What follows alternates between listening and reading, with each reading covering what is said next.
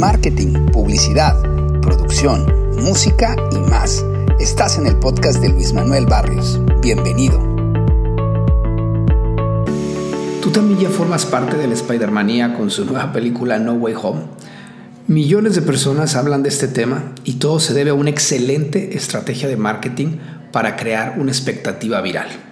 Hola, espero estés muy bien y gracias por escucharme, verme y seguirme en mis redes sociales. Cada estreno cinematográfico está acompañado de una estrategia de marketing. Sin embargo, el efecto que está logrando Spider-Man es muy destacable y al menos yo no recuerdo que se haya generado una expectativa similar en redes sociales, incluso con estrenos que en teoría deberían ser de mucho más peso. Por ejemplo, un Star Wars o la misma, el mismo final de la saga de Avengers.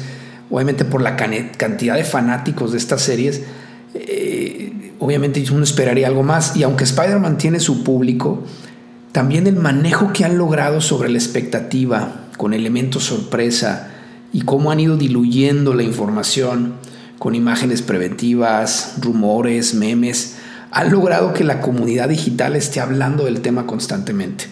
Y obviamente generan una tendencia de contenido que vaya posicionando la película. Y pues, obviamente se vuelve uno de los estrenos más esperados. Como ya lo hemos comentado en otros podcasts, uno no puede asegurar o garantizar que un contenido se haga viral por el simple hecho de que nosotros así lo querramos. Eh, pero este tipo de estrategias, obvio ligadas a una marca tan reconocida como Marvel o el mismo Spider-Man, pues, logran que la audiencia se adueñe del contenido y lo haga propio.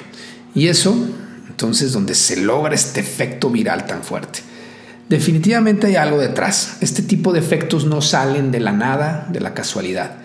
El manejo de la información, de cómo han ido llevando los teasers, la misma campaña de relaciones públicas que van llevando con los actores a la par, entre otras muchas estrategias que han manejado y que están realizando de alguna manera una estrategia muy bien pensada y que sobre todo se va adaptando a las reacciones de la comunidad digital para hacerla cada vez más fuerte.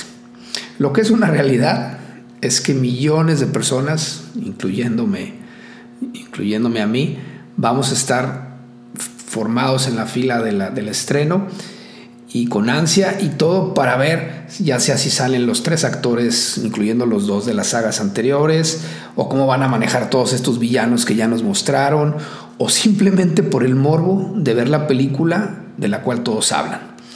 Entonces todo esto ha generado esta expectativa y ha logrado un éxito taquillero. Seguramente va a ser un éxito taquillero.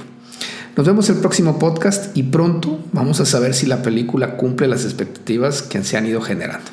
Que tengas una excelente semana.